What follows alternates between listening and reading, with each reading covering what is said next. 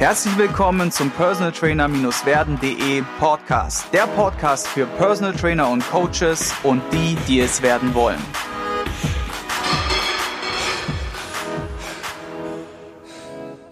Zu Gast in München bei Eberhard Schlemmer Teil 2. Und zwar, Eberhard Schlemmer ist Personal Trainer in München, Ausbilder für den deutschsprachigen Raum für den Functional Movement Screen FMS und ist auch Ausbilder bei Perform Better. Und Perform Better ist auch eine Ausbildungsakademie in Deutschland, macht da zahlreiche Workshops und viele von euch werden ihn vielleicht daher schon kennen.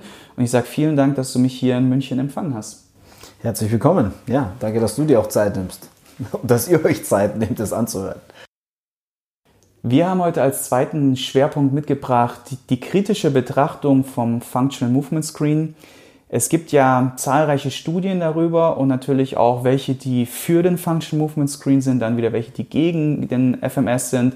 Viele mh, mm, be betrachten ihn kritisch wegen der Studien, viele hauen einfach mal eine Aussage raus. Du bist ja jetzt einer, der mit dem FMS viel zu tun hat, schon über Jahre und deswegen haben wir das Ganze auch kritische Betrachtung genannt, weil es muss ja nicht so sein, dass immer alles gut ist. Ne? Also jedes System hat so seine, seine Punkte, wo man drüber reden kann. Und über genau diese Punkte werden wir heute reden, da wir im deutschsprachigen Raum unterwegs sind und ich gesagt habe, dass einer meiner Gebote ist im Podcast, dass wir alles so ein bisschen ins Deutsche bringen. Erklär doch einfach mal so ein bisschen als allererstes, was ist denn der FMS, der Functional Movement Screen und dann machen wir mal die kritische Betrachtung als der 2. Sehr gut, sehr gut. Also die Firma heißt FMS, Functional Movement Systems. Und Functional Movement Systems gibt es seit, wurde vor über 20 Jahren gegründet und besteht heute aus vier starken Modulen, also Einzelbausteinen. Mhm.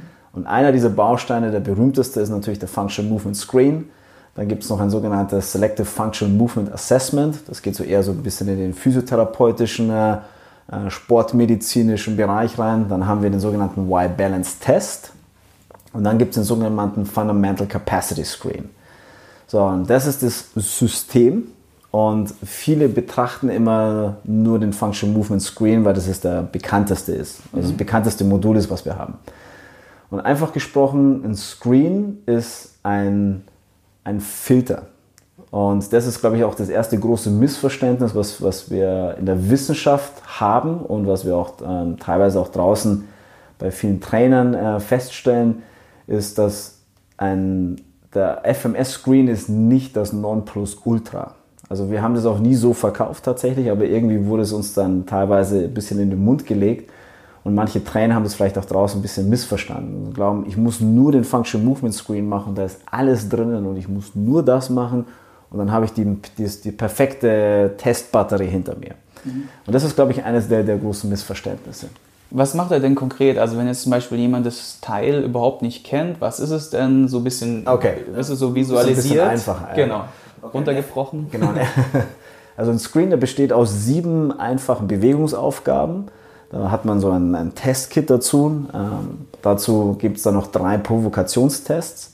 Ähm, also das heißt, die Person macht, muss zum Beispiel eine, in eine Hocke gehen, in einer bestimmten Art und Weise. Also wir legen, geben so einen standardisierten Rahmen vor. Das heißt, die Person muss in eine Hocke gehen und danach fragen wir die Person, tut es weh, ja oder nein? Und wir haben Kriterien für diese Bewegungsaufgabe und aus diesen Kriterien heraus ersetzen wir, machen wir dann einen Punktewert und, oder einen Score. Wir bewerten das Ganze. Was wir suchen in einem FMS-Screen ist, dass wir sagen, die Person Tut's weh, ja oder nein? Funktioniert's, ja oder nein?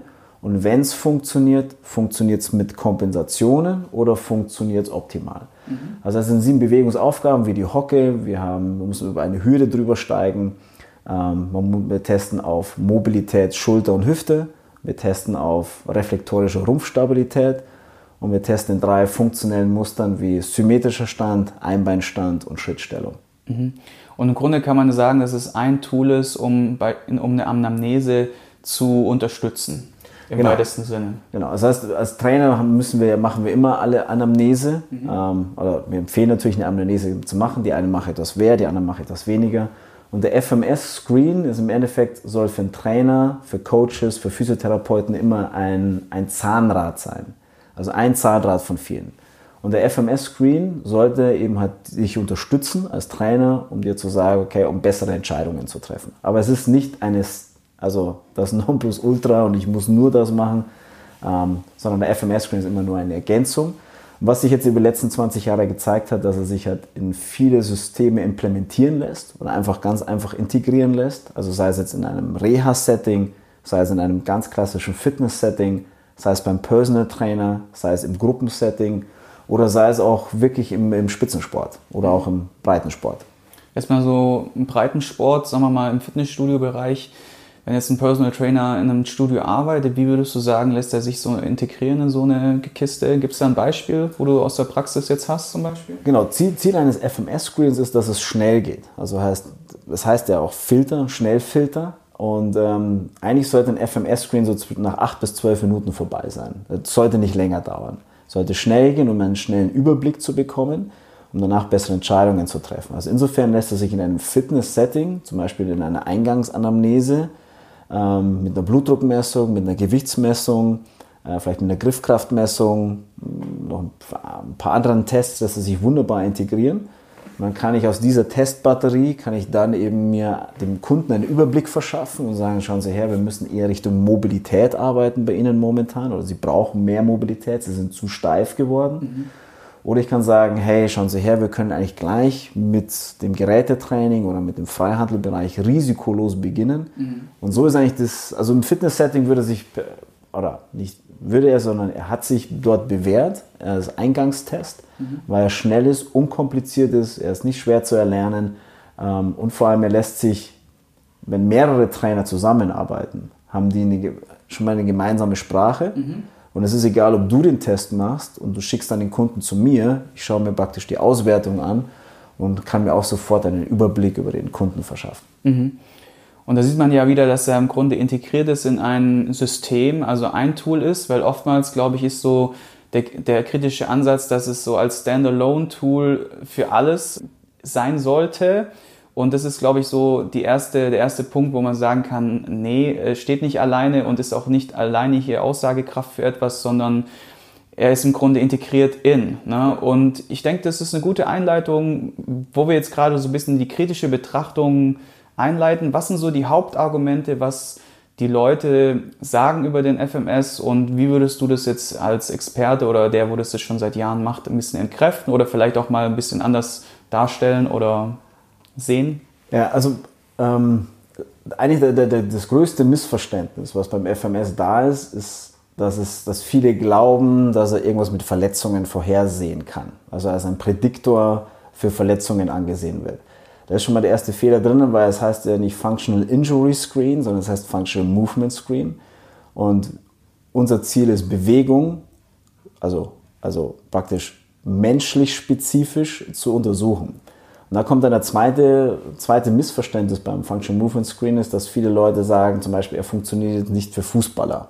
Er ist nicht sportartspezifisch genug oder er funktioniert nicht für Skifahrer oder was auch immer. Dann sagen wir so, ja, okay, ich verstehe, das, aber ich bin nicht einverstanden, weil es geht nicht um eine Sportartspezifikation, sondern es geht tatsächlich erstmal nur um Movement. Und hat die Person eventuell Schmerzen in der einen oder anderen Bewegung oder hat sie starke Kompensationen? Und ein nächstes Missverständnis, was sicherlich immer noch da ist, ist das Thema Leistung. Also heißt, irgendwann hat mir irgendeiner herausgefunden, dass Menschen mit einem niedrigen FMS-Score nicht so viel Leistung bringen wie Menschen, die einen hohen Score haben. Und das ist auch äh, völliges Missverständnis. Das heißt also nicht, wenn jemand einen hohen Score hat, dass er deswegen ein, ein besserer Athlet ist oder ein besserer Mensch ist.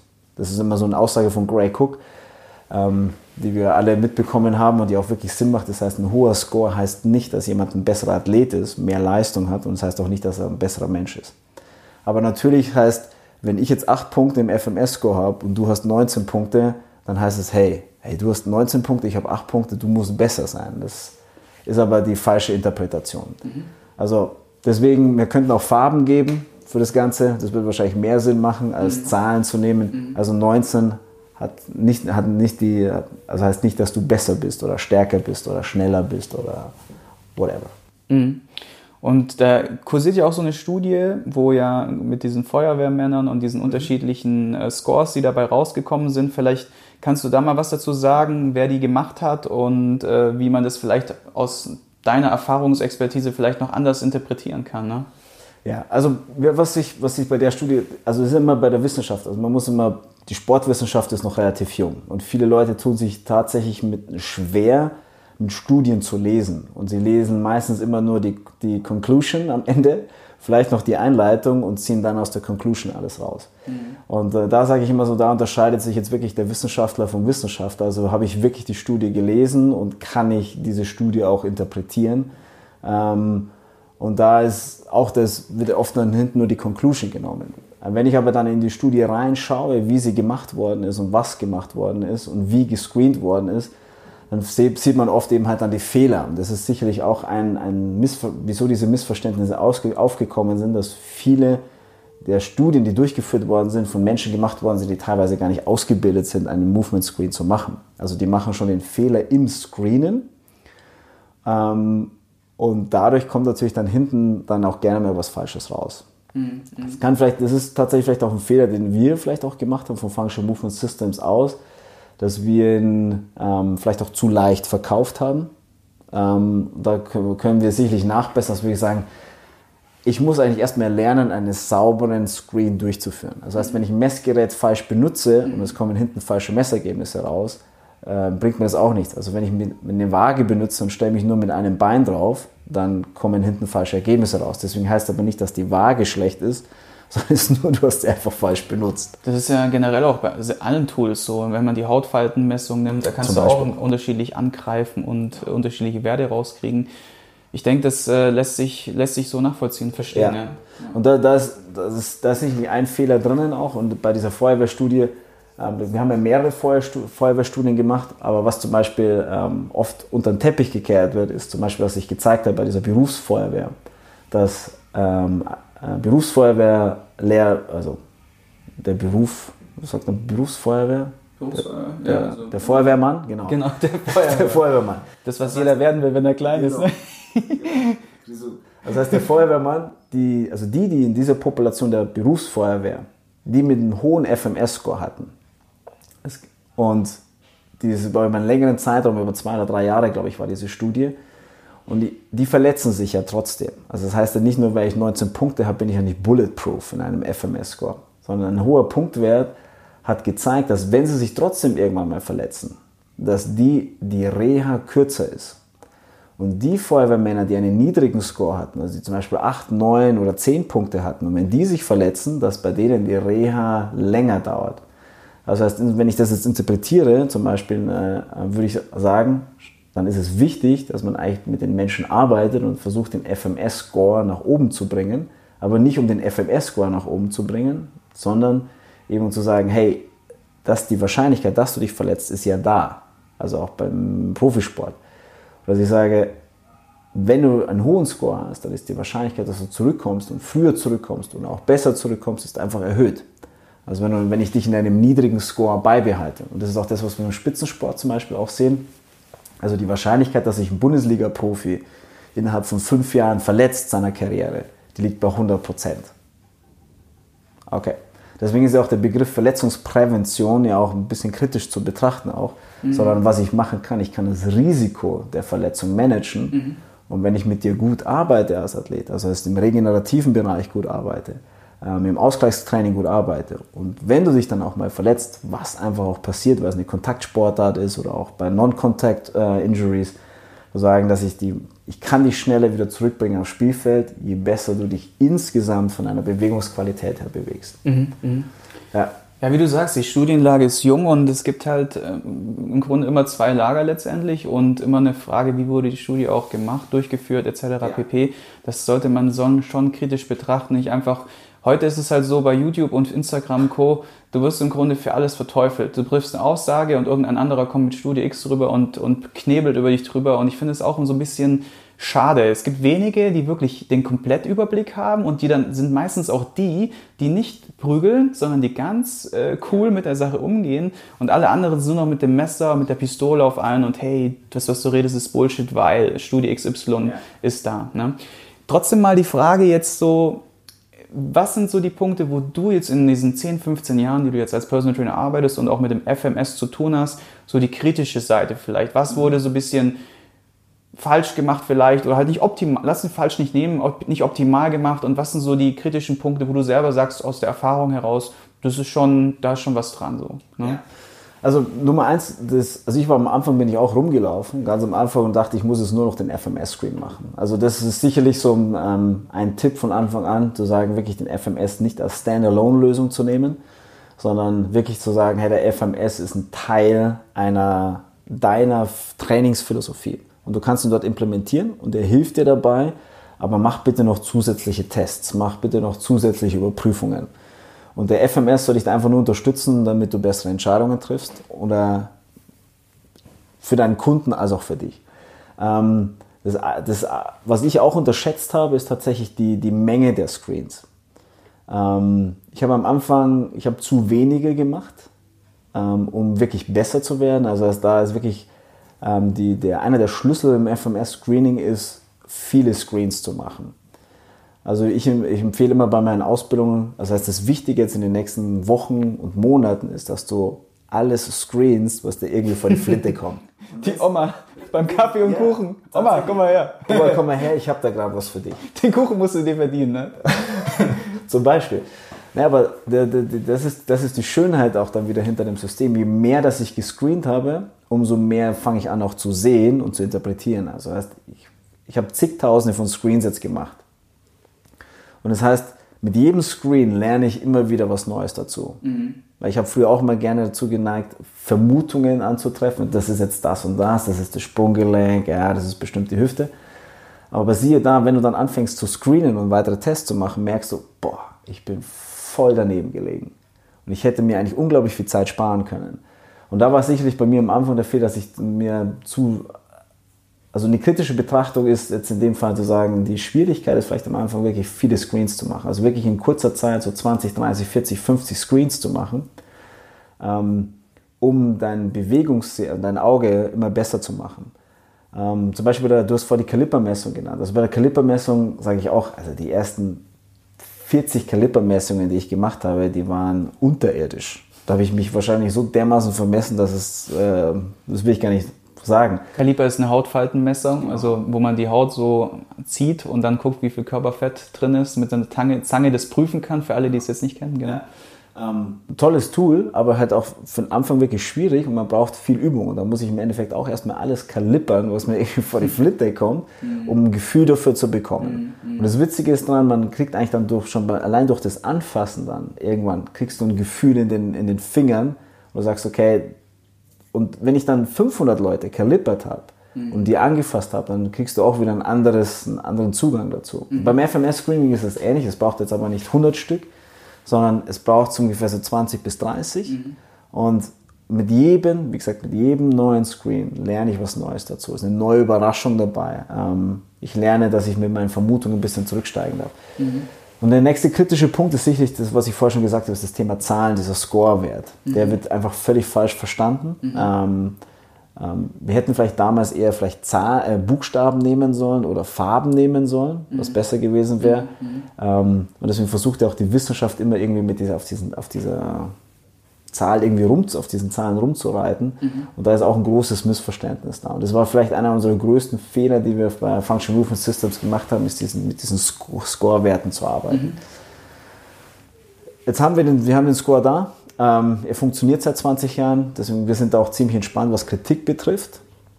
Ähm, von Functional Movement Systems Seite aus, weil wir wissen, was das Ding kann und was er nicht kann, wo die Grenzen eines FMS-Screens sind, ähm, mhm. wo aber auch die die Schönheit eines FMS-Screens liegt. Und ähm, deswegen, also wir, wir, freuen uns über jede Studie, die es gibt. Äh, wir haben, glaube ich, jetzt über 300 Studien, die, die zu finden sind über den FMS-Screen. Ähm, wie gesagt, da sind gute dabei, da sind schlechte dabei. Aber das ist die Sportwissenschaft. Ähm, und deswegen sind wir da. Wir, ich, ja, ja. ich finde es auch gut, dass du so offen mit der Sache umgehst. Und es sollte auch zeigen, dass ja, dass du es nicht als Standalone-Tool und im Grunde auch nicht so propagierst, wie vielleicht manche es verstehen. Und letztendlich ist es ja so wie mit allem, man muss sich selbst, glaube ich, in der Praxis über viele Wochen, Monate eine eigene Meinung bilden und dann für sich selbst entscheiden. Genau. Ist es für mich ein Tool, welches mir hilft, welches mich unterstützt, welches mich und meine Klienten weiterbringt? Mhm. Oder ist es einfach für mich nicht das geeignete Tool? Und dann ist es auch okay. Ne? Also dann gibt es auch andere Dinge, die Vollkommen. funktionieren und auch andere wieder Techniken oder Philosophien, die da vielleicht dann greifen werden. Ne? Ja. Mhm. Bringt mich auch so ein bisschen zur nächsten Frage, nämlich die Eingangsfrage, die ich normalerweise in Folge 2 stelle, nämlich was war dein größter Fehler in deiner Personal Trainer Karriere? Erzähl doch mal. Mein größter Fehler. Oh. Mm. Mein größter Fehler war mit Sicherheit, dass ich, ja, dass ich zu wenig gemessen habe am Anfang.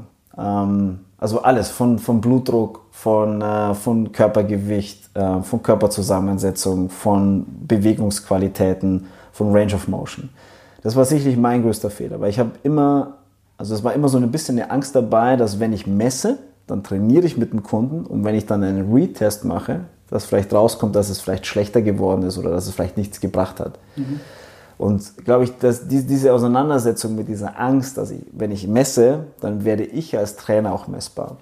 Und das war am Anfang meiner Karriere mit Sicherheit mein größter Fehler. Und jetzt ist es so, dass, ähm, dass wirklich die Kunden, die werden vermessen weil meine Philosophie ist, das, was ich messen kann, das kann ich verändern. Und wenn ich merke, dass nach ein paar Wochen oder was auch immer, dass es eben nicht weitergeht, dann zu sagen, hey, ich habe da was falsch gemacht, mhm. ich stehe da dazu, dass ich da auch was falsch gemacht oder was übersehen habe und jetzt zu sagen, okay, aber jetzt hab ich, haben wir wenigstens die Chance, etwas zu verändern. Korrekt.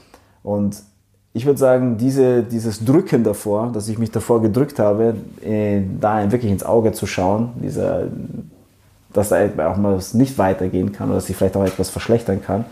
Ähm, das war sicherlich mein, mein größter Fehler. Was ist so dein Argument oder deine Argumentationskette? Man hat ja diesen Klassiker. Der Kunde kommt rein und er ist ja schon so ein bisschen sich zu schade oder will schon gar kein Geld ausgeben für den Erstcheck. So, so kommt es ja manchmal auch ein bisschen in der mhm. Praxis rüber. So. Man, man hat schon Schwierigkeiten, so die Erstmessung an den Mann zu bringen, weil Leute sagen, hey, ich will einfach nur trainieren. Ja. Mach mich schlank, mach mich beweglicher, mach mich X. Und wie ist so deine Herangehensweise? Vielleicht kannst du uns noch einen Tipp mitgeben, wie du die Leute dazu kriegst, dass du sagst, hey, es ist sinnvoll, nicht nur einmal zu messen, sondern es ist sinnvoll, mehrfach zu messen. So, da glaube ich, haben viele Trainer so ein bisschen die, da fehlt ihnen so die Argumentation, weil Fakt ist, wir haben in der, wenn du hauptberuflich als Coach arbeitest, ja schon einen gehobenen Stundensatz, wo die Leute schon sagen, boah, ja, was weiß ich, 80, 100, 120 Euro die Stunde ist schon viel. Und jetzt willst du mit mir auch noch eine Stunde machen mit einer Messung und das kostet ja dann nochmal, nochmal, nochmal. Und das treibt ja auch die, die, die Kosten nach oben. So, wie argumentierst du das vor deinen Klienten? Ja, das, das ist natürlich die, die, was passiert in dem Erstgespräch, ähm, wo, man sich mit dem, wo man sich mit dem Kunden trifft. Mhm. Ähm, also ich, ich bin da immer ganz offen und ich sage, mir geht es zum Beispiel auch viel um die Chemie. Also heißt, ich sage, lass uns, gib uns eine Zeit des Kennenlernens ja, also von der Chemie her sagen, weil es kann ja auch sein, dass ich nach ein paar Wochen, Monaten sage, du, ich glaube, ich bin nicht der Richtige für dich. Mhm. Ähm, also heißt, dass man mit dem Kunden vielleicht auch Schluss macht. Und wenn ich, da nimmt man schon mal so ein bisschen Druck raus, Nummer eins. Ähm, also wirklich so eine Kennenlernphase. Ähm, und dann gibt es auf, auf alle Fälle Kunden, die sagen, hey, ich möchte sofort loslegen. Und ich mache, ich, ich sage aber schon, dass es für mich wichtig ist, dass ich erstmal ein paar Daten habe und dass es auch eine rechtliche Geschichte ist, dass ich mit dir Messungen machen muss. Also sowas wie zum Beispiel eine Blutdruckmessung, äh, eine Körpergewichtsanalyse, vielleicht auch einen kleinen Belastungstest, auch einen kleinen Krafttest und natürlich auch deine Mobilität. Ich muss das überprüfen, weil wir wollen ja nicht, dass du dich verletzt. Das ist so ein bisschen so jetzt auf dieser ja, Angstschiene jetzt vielleicht spielen. Aber wirklich zu sagen, ich muss, bevor ich dich belaste, visualisieren einfach. Ich, ich muss auch visualisieren. Mhm. Ähm, also um da schon mal den ersten Druck rauszunehmen, dass es wichtig ist. Und in meiner Trainingsphilosophie ist es einfach messen in der Zwischenzeit, überprüfen, Daten erheben, gehört in meinem Berufsfeld einfach dazu. Also zu mir kann man nicht einfach kommen und loslegen und trainieren. Es gibt aber Kunden, die, wie du gesagt hast, wo es genauso ist, wo man sagt, okay, da muss ich mir überlegen, vielleicht die Testbatterie am Anfang ein bisschen kleiner zu machen und da hilft mir dann eben wieder ein Function Movement Screen, weil der dauert eben nur 8 bis 12 Minuten, um wirklich diesen groben rosa Elefanten nicht zu übersehen. Und es könnte zum Beispiel Schmerz sein. Und den könnte man vielleicht auch gut in die Trainingseinheit inkludieren, halt, ne? genau. zu Beginn als Warming-up oder vor dem Warming-up, ne? als, erstes, als erstes Bewegungsmuster. Genau. Mhm. Es gibt aber auch Kunden, wo ich erstmal so vier, fünf Einheiten mache und dann erst einen Function Movement Screen mache. Also heißt, wo ich dann diese, diese Testbatterie erst ein bisschen hinten raussetze. Also es ist nicht immer so, dass ich mit jedem gleich am Anfang als allererstes einen FMS-Screen mache. Also es gibt auch Kunden, ähm, teilweise auch mit Athleten, mit Athleten, äh, wo es erstmal hinten machen. Also auch ein bisschen später machen. Das ist immer, also it depends, mal wieder die professionelle Antwort. Aber ich würde sagen schon dieses, dieses Projektbezogene und zu so sagen, hey, es hat auch was Rechtliches tatsächlich. Mhm. Ähm, dazu zu stehen und vielleicht auch die Message rüberzugeben, einfach Erfolge sichtbar machen. Wir sind jetzt auch schon ziemlich am Ende, beziehungsweise gibt es ein bis drei Hörbücher, Bücher, die du uns noch empfehlen kannst? Bezüglich FMS? Überhaupt, nee, oder allgemein, allgemein, allgemein. Literatur, Hörbücher, Persönlichkeitsentwicklung, Training, was auch ja, gut, also als ein Buch ist sicherlich der, der, der, also für den Einsteiger sicherlich sowas wie zum Beispiel der, der perfekte Athlet von, von Gray Cook oder auch die, die Michael Boyle Bücher, um in dieses Functional Training reinzukommen, die haben vor ein paar Jahren wirklich mein Leben, auch meine Trainingsphilosophie massiv beeinflusst und auch verändert und angefangen äh, darüber nachzudenken. Ähm, ja, damit, also Fachliteratur würde ich deshalb einschicken für die etwas fortgeschritteneren ähm, Wenn es in Richtung Performance geht, Leistung geht, zum Beispiel High Performance Training in Sports äh, von David Joyce. Ähm, das ist ein, auch ein sehr, sehr gutes Buch, über mehrere Kapitel aufgebaut, über verschiedene. Gibt es auch Deutsch, Englisch oder nur Englisch? Gibt es auf Deutsch und auf Englisch. Cool, ja. packen wir auf jeden Fall auch unten rein. Packen wir auch unten mit rein, mhm. ähm, wenn es dann Richtung Sport geht. Wenn es, ähm, was haben wir denn noch? Wenn es so Richtung Therapie geht oder Faszien, also sicherlich zu so Thomas Myers, dieses, dieses Anatomy Trains, ähm, dann gibt es dann von einer Shirley Sarman gibt es noch ein paar, paar, paar schöne, ein schönes Buch, Impairment Syndromes. Du schickst mir einfach eine Liste ich schick dir und wir packen sie unten rein. Packen sie unten rein. Danke. Okay. Ja, perfekt. Du, äh, ich denke, wir schaffen die Blitzlichtrunde noch, wenn du fix bist, yeah. beziehungsweise mh, hm, wir heben sie uns mal auf für einen anderen Podcast. Oder für einen anderen Podcast. dann, dann komme ich äh, zu dir. Genau, dann kommst du zu mir. dann komme ich zu dir. Das wäre super. Das heißt, wir gehen, wir gehen jetzt über die, in die Abschlussfrage.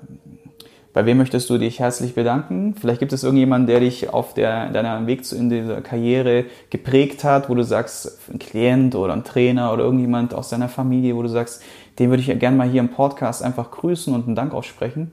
Ja, das ist auf alle Fälle meine Partnerin, die Cora, die äh, mich seit neun Jahren äh, begleitet und äh, ein wunderbarer Mensch ist und die mir die vor allem für mich der, der wichtigste Spiegel ist ähm, die auch extrem ehrlich ist und mich deswegen in den letzten neun Jahren unfassbar weitergebracht hat. Und auch danke, was sie alles mitgemacht hat, also auch alles, was Entbehrungen betrifft.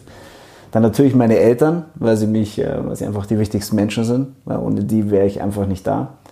Ähm, und sicherlich ähm, Perform Better möchte ich danken, weil die haben, ähm, weil was die, was die Truppe oder was die Firma leistet und was die gebracht hat in den letzten Jahren, ähm, was für, vor allem für den, für den Markt gemacht hat. Äh, ich glaube, das sucht seinesgleichen. Die haben einen unglaublichen Impact gemacht äh, und auch wirklich das Training, dass sich das Training und die Qualität im Training in Zukunft verändert. Ja, das wären so Blitzlicht. Reicht, ne? Reicht, reicht. Ja, und dir natürlich auch Voll danke, gut. dass du dir die Zeit nimmst. Und äh, auch danke sicherlich auch allen Teilnehmern, die immer fleißig bei den Seminaren sind und das Wissen, also das Wissen weitergeben. Ja. Für alle, die jetzt zuhören, wenn ihr noch ein bisschen mehr hören wollt, wir könnten das Ganze nochmal wiederholen, natürlich äh, in einer weiteren Folge, dann schreibt uns einfach in die Kommentare, was ihr vielleicht noch hören, wissen wollt oder ob ihr Bock habt auf eine zweite Folge oder dritte Folge. In dem Fall sind wir schon am Ende und ich sage vielen, vielen Dank für deine Zeit. Mhm. Es war super lehrreich, hilfreich und hat super viel Spaß gemacht und ich hoffe, dass wir uns bald wiedersehen. Auch ganz meinerseits. Danke fürs Zuhören auch. Danke für deine Zeit. Ciao. Ich hoffe, du konntest ein paar wertvolle Impulse für dich mitnehmen. Wenn du diesen Podcast informativ findest, dann abonniere ihn doch einfach für weitere spannende Folgen. Und vergiss nie, die wichtigsten drei Buchstaben im Leben sind T-U-N.